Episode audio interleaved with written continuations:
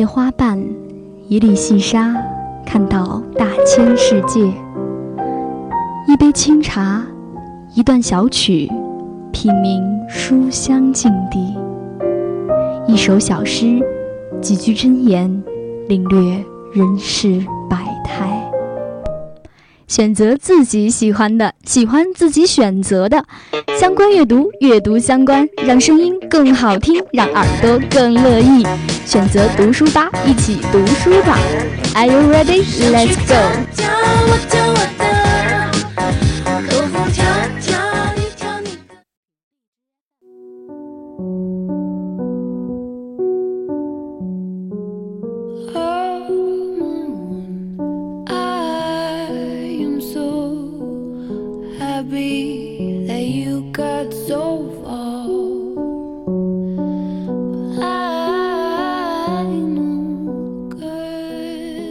七八岁的年纪，第一次读法语小说，便是萨冈的《你好，忧愁》。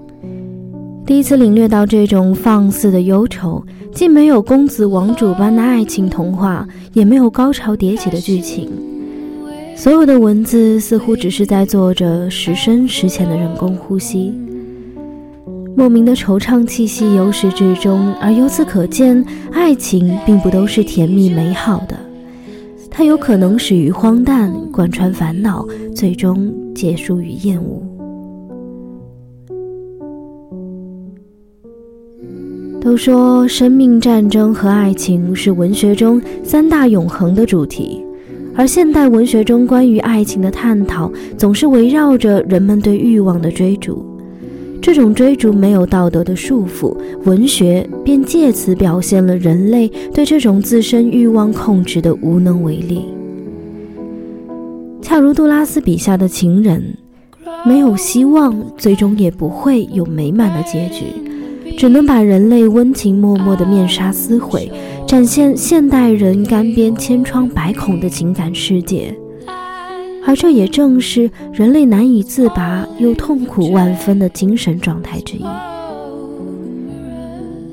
而今天的读书吧将与你探讨爱之本真状态下的意图，让庆怡带你走进一段姗姗来迟的知己爱情。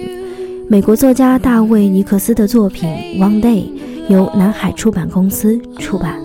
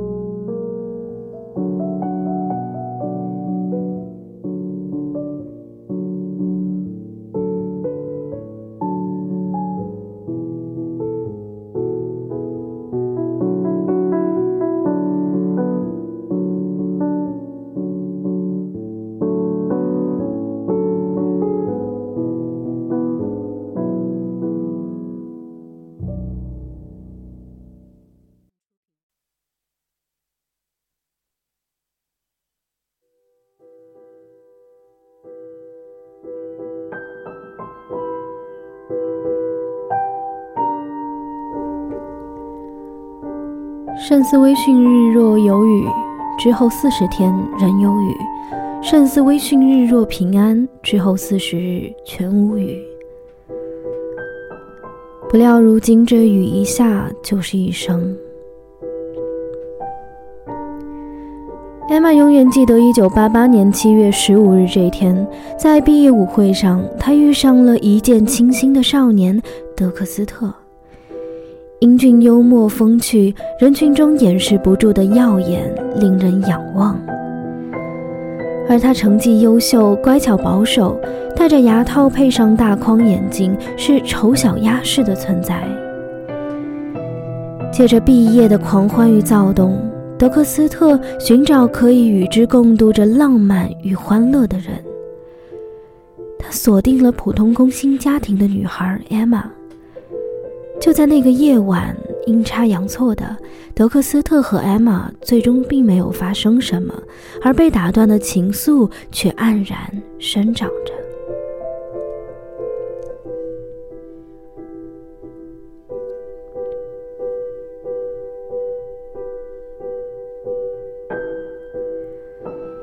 大学毕业后的生活比他们想象中要残酷现实的多。德克斯特当了一名教师，而艾玛留在餐厅工作。他们经历着各自的爱情和生活，经常写信互诉那些琐碎或有趣的失意与得意，给予对方安慰或建议。他们会在每年的七月十五日这天相聚。艾玛定下四不原则，避免越界，但这规则好似透明，在和德克斯特去度假的第一天就被打破了三条。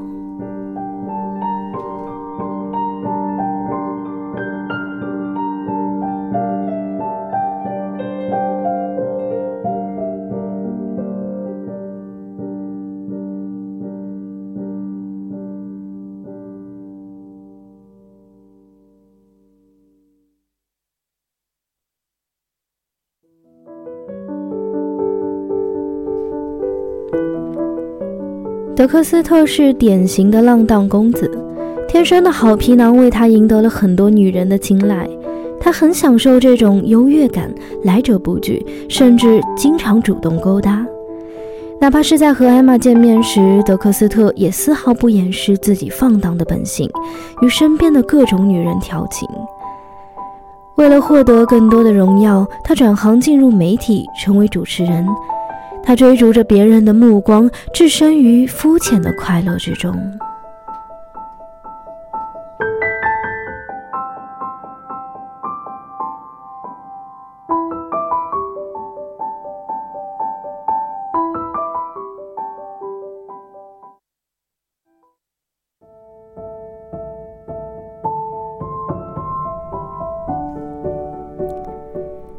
在德克斯特的强烈建议下，妈妈辞去了餐厅的工作，成为一名教师。他们一如既往地保持联系，每一封往来的书信都牵引着少女的心悸。她小心翼翼地回复着，义无反顾地给这个玩世不恭的男人提供庇护。她清楚地意识到，德克斯特是个不愿安定的人。每一个情人不过像一条金鱼，没有名字。可就是这样一个男人，艾玛痛苦失望，却还是纠结着舍不得放手离开。流逝的岁月不断提醒他，飞蛾扑火、一厢情愿的天真和奢侈。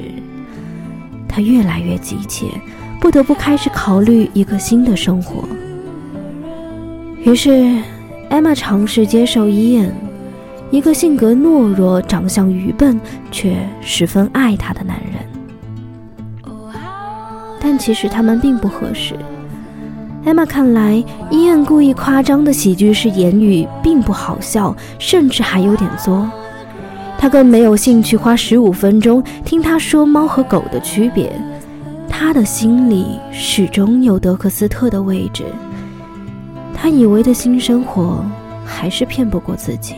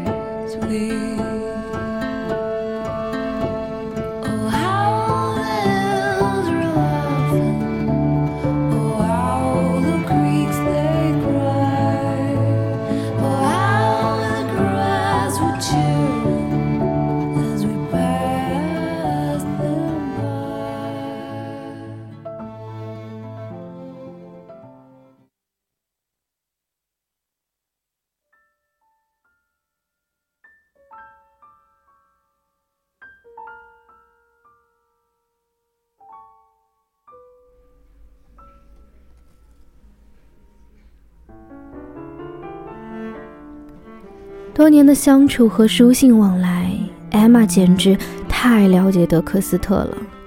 但她应该从没想过有一天，这个男人也可以死心塌地地爱上一个女孩，并愿意为她改变。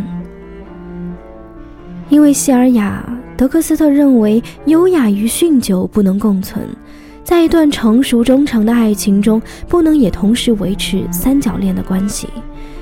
于是他开始不抽烟、不酗酒、不熬夜，对工作也更上心，似乎获得了重生。在盛大的同学聚会中，德克斯特还亲手把请柬递给艾玛。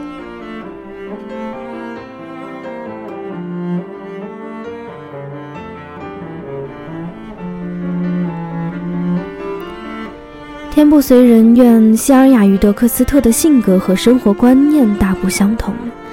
当德克斯特努力做一个好丈夫、当一个好父亲时，希尔雅出轨了。离婚后的德克斯特想起了一直默默陪伴的艾玛，又一次找到了她。本以为是要错过的末尾，艾玛却抛弃了男友，毅然选择了他。对于艾玛来说，这份知己爱情苦尽甘来，终于得偿所愿。虽然有情人终成眷属，但这个故事其实并没有那么美。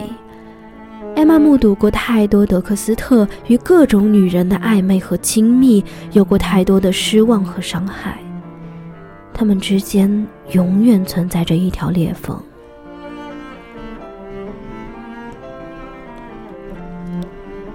德克斯特和艾玛能在一起，也有很大一部分是境遇的原因。艾玛变得更漂亮了。她喜欢过很多人，但始终没有遇到过一个男人可以超越德克斯特。而德克斯特离婚了，事业无成，他再也不能像年轻时凭借一副好皮囊混混日子。他在遇到希尔雅后懂得爱情。在成为父亲时，才开始逐渐变得成熟和沉稳。倘若是年轻的斯克德特，他同样还会觉得 more is better。曾经没有选择在一起，将来也不会。亦或是他正在与希尔雅过着美满的婚姻生活，也同样不会牺牲自己的生活去成全一个女人长久的独角戏。岁月打磨了德克斯特和艾玛。重生后的德克斯特只想要一个安稳的生活，而艾玛正是那个最合适的人。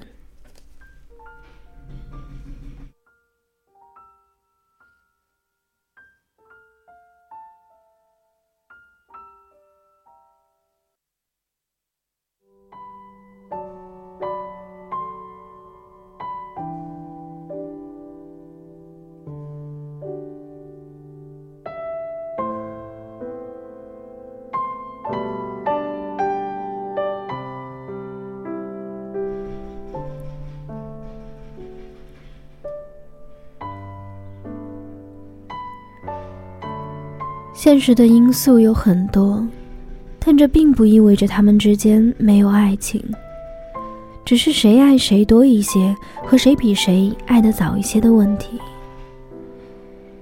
德克斯特和艾玛并不轰轰烈烈，却细水长流。德克斯特是在离婚后才爱上艾玛的，只是成熟的他才会爱上艾玛，所以那十七年其实算不上错过。而对于艾玛来说，等待了十七年的爱情实在是姗姗来迟。汪内中最著名的莫过于艾玛说的那句：“我很爱你，只是不再喜欢你了。”对于这句话，不同人会有不同的解读，而我想将其理解为：我无法控制对你的难以忘怀，但我对你的一切。再也没有了期待。我们无法想象这句话中包含了多少失望。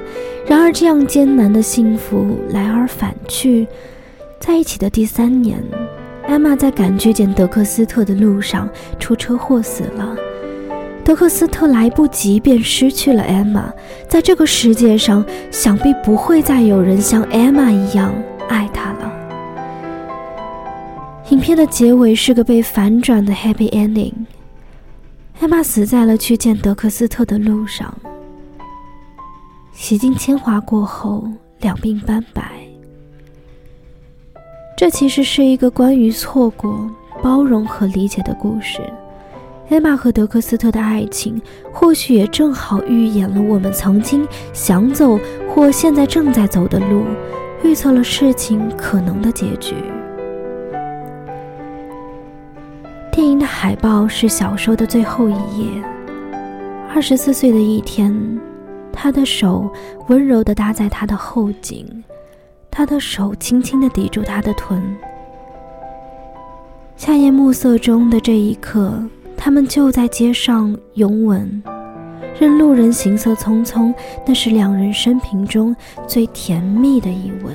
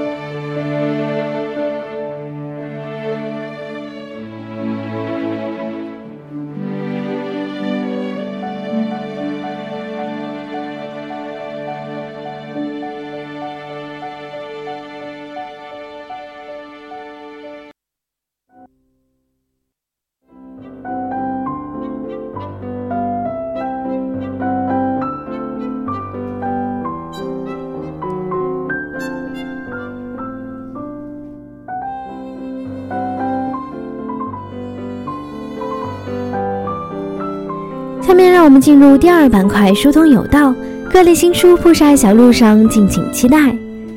本期节目将给大家带来《清单人生》《天才假象》《梦的花嫁》等书。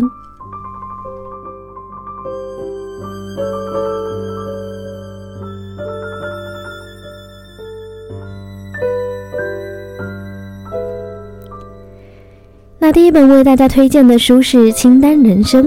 作者是瑞典的弗雷德里克·巴克曼，由天津人民出版社出版。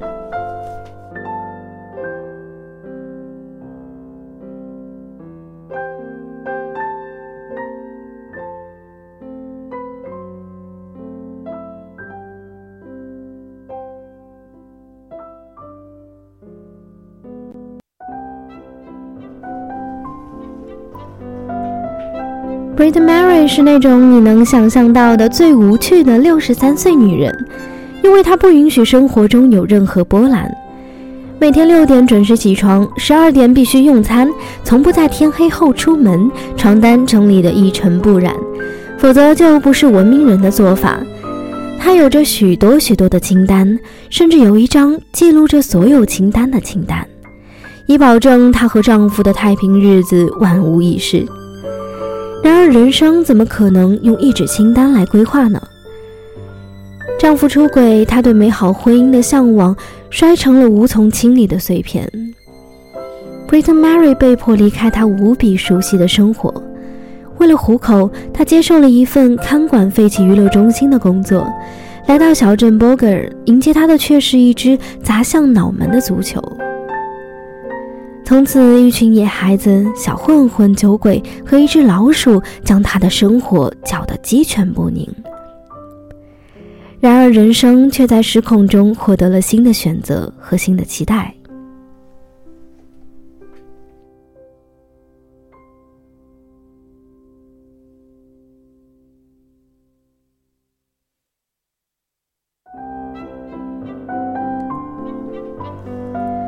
人生有另一种艰难，是舍弃无比熟悉的生活，重新开始。如果说外婆的道歉信里，艾莎得到了外婆和邻居的庇护，那这一次，六十三岁的 b r i t t m a l l y 可是赤手空拳和命运在搏斗呢。有时候，生活似乎迫使我们走到了尽头，心里有个声音却在告诉自己：怕什么？重新开始呗。翻开这本书，追寻 b r i t t Mary 的心理路程，你会触摸到生活的光芒。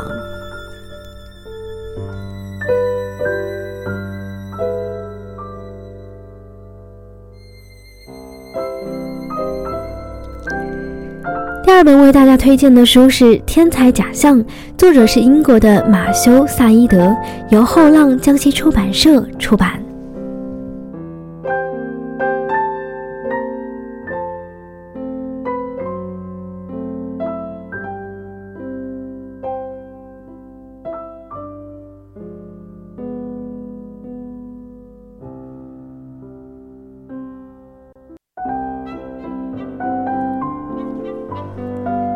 是否想象过这些问题？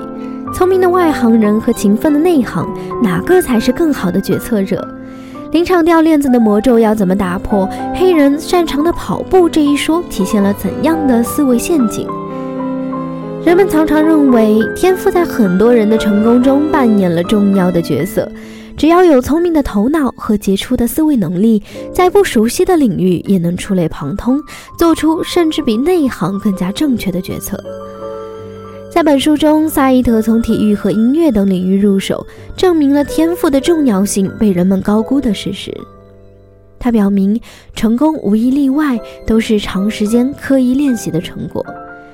这一原理适用于任何能体现业余与专业表现的差异的领域。萨伊德还探讨了我们可以如何利用心理效应获得和保持成功，以及一些关于成功的流行偏见。他通过亲身经历揭示了临场发挥失常现象的心理机制，再次印证高水平专家表现是经过大量的练习后技能内化的结果。相信努力而不是天赋，能使我们更顽强地面对失败的冲击，更加理性地享受成功带来的愉悦。一万小时以上的刻意练习，积极的暗示自我心理策略，对思维误区的清醒认识与避免，是优异表现中不可或缺的三大元素。本书将从方法、策略与陷阱三方面告诉你，如何在自己所处的领域内成为佼佼者。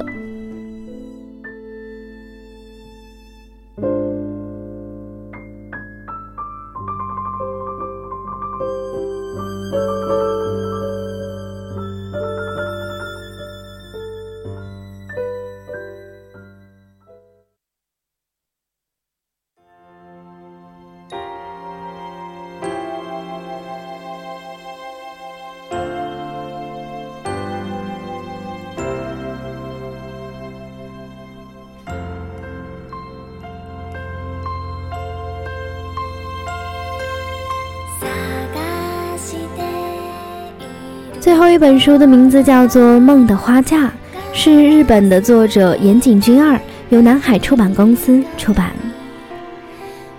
胆小懦弱的七海忽然被公司辞退，慌不择路地通过与相亲网站认识的男人闪婚。然而婚后不久，七海便发现丈夫有出轨的迹象，同时落入了婆婆设下的陷阱，被逐出家门。无处可无处可去的七海四处求职，找到了一份高薪工作，每月一百万日元，在一栋别墅内担任女仆。这栋房子极为诡异，处处凌乱奢华，养着许多剧毒的生物。同是女仆的真白也极为神秘，经常夜不归宿，但工作拼命，即使高烧也不停歇。七海百思不得其解，他便在陷入每段关系中都自以为小心谨慎，实则不由自主的就倾尽所有，被人涮散尽的人生实在是太吊诡了。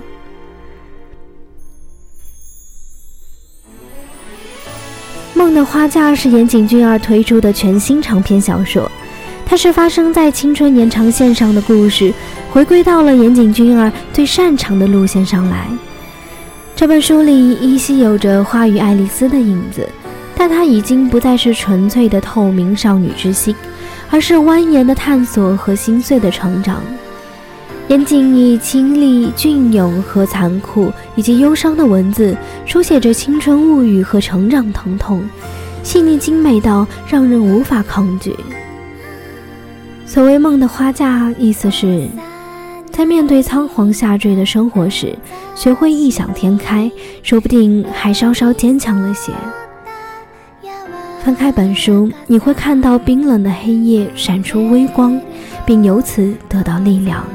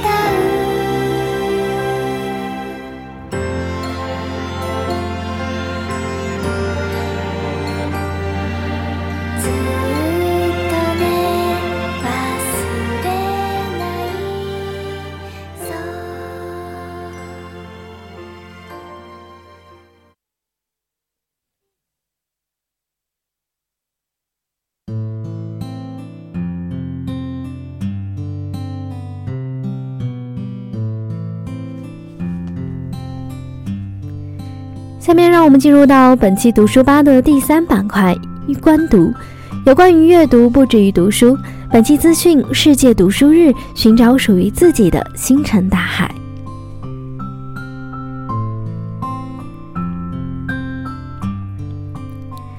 其实昨天是世界读书日，它的全称是世界图书与版权日，又称为世界图书日。一九九五年正式确定每年的四月二十三日为世界图书与版权日，其设立的目的是推动更多的人去阅读和写作，希望所有人都能够尊重和感谢为人类文明做出过巨大贡献的文学、文化、科学、思想大师们，保护知识产权。而每年的这一天，世界多处都会举办各种各样的图书宣传活动。莎士比亚说过：“书籍是人类生活中的阳光和鸟儿的翅膀。”高尔基有言：“每本书籍是一级小阶梯。”而凯勒则说：“一本书像一艘船，带领我们从狭隘的地方驶向无限广阔的生活海洋。”不管是阳光、翅膀，还是阶梯和船，无非是说，书籍对于现代人类已经成了须臾离不开的东西。特别值得一提的是，BNUZ 的宣传语是“致书的三行情语”。指间偏跹，多少历史浮沉；页面纷飞即逝，世事心凉。凡是姹紫嫣红，终抵不过你那沁笔的书香。书中人聚散离合，世间月阴晴圆缺。吾与吾君生死永不相绝。正如俗话所说的。脚步不能丈量的地方，文字可以；眼睛到不了的地方，文字可以。或许有些人对读书产生误会，认为读书即是高贵，是好孩子，是爱学习。我们不能否认书是读不完的，但有时候却会成为一个人不读半点书的借口。其实读书也是一种玩的方式。古龙笔下的快意江湖比现实更妙。言之凿凿的牛人传记比鸡汤更燃，希腊神话中的宙斯后宫比明星八卦更乱。书中世界异彩纷呈，阅读是交流，更是有力。读书也并不等同于学习，书就是一个世界，在这个世界里有法式大餐，也有方便面，有海洛因，也有解药。学习只是一种形式，是浩瀚书海中的一小部分，而买回来的书并不一定都读得完。书也不失为一种装饰品，精致的书面和鲜花饰品一样的赏心悦目。世界读书日已然落幕，而世界书籍对于人的意义，并不只是这一个节日。从现在开始，愿我们的听众们能够利用闲暇时光，做一个忙里偷闲的阅读人，寻找属于自己的星辰大海吧。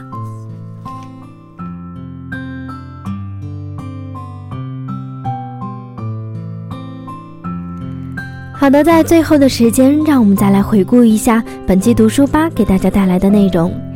第一板块有颜如玉，有颜如玉玉玲珑，一看便知。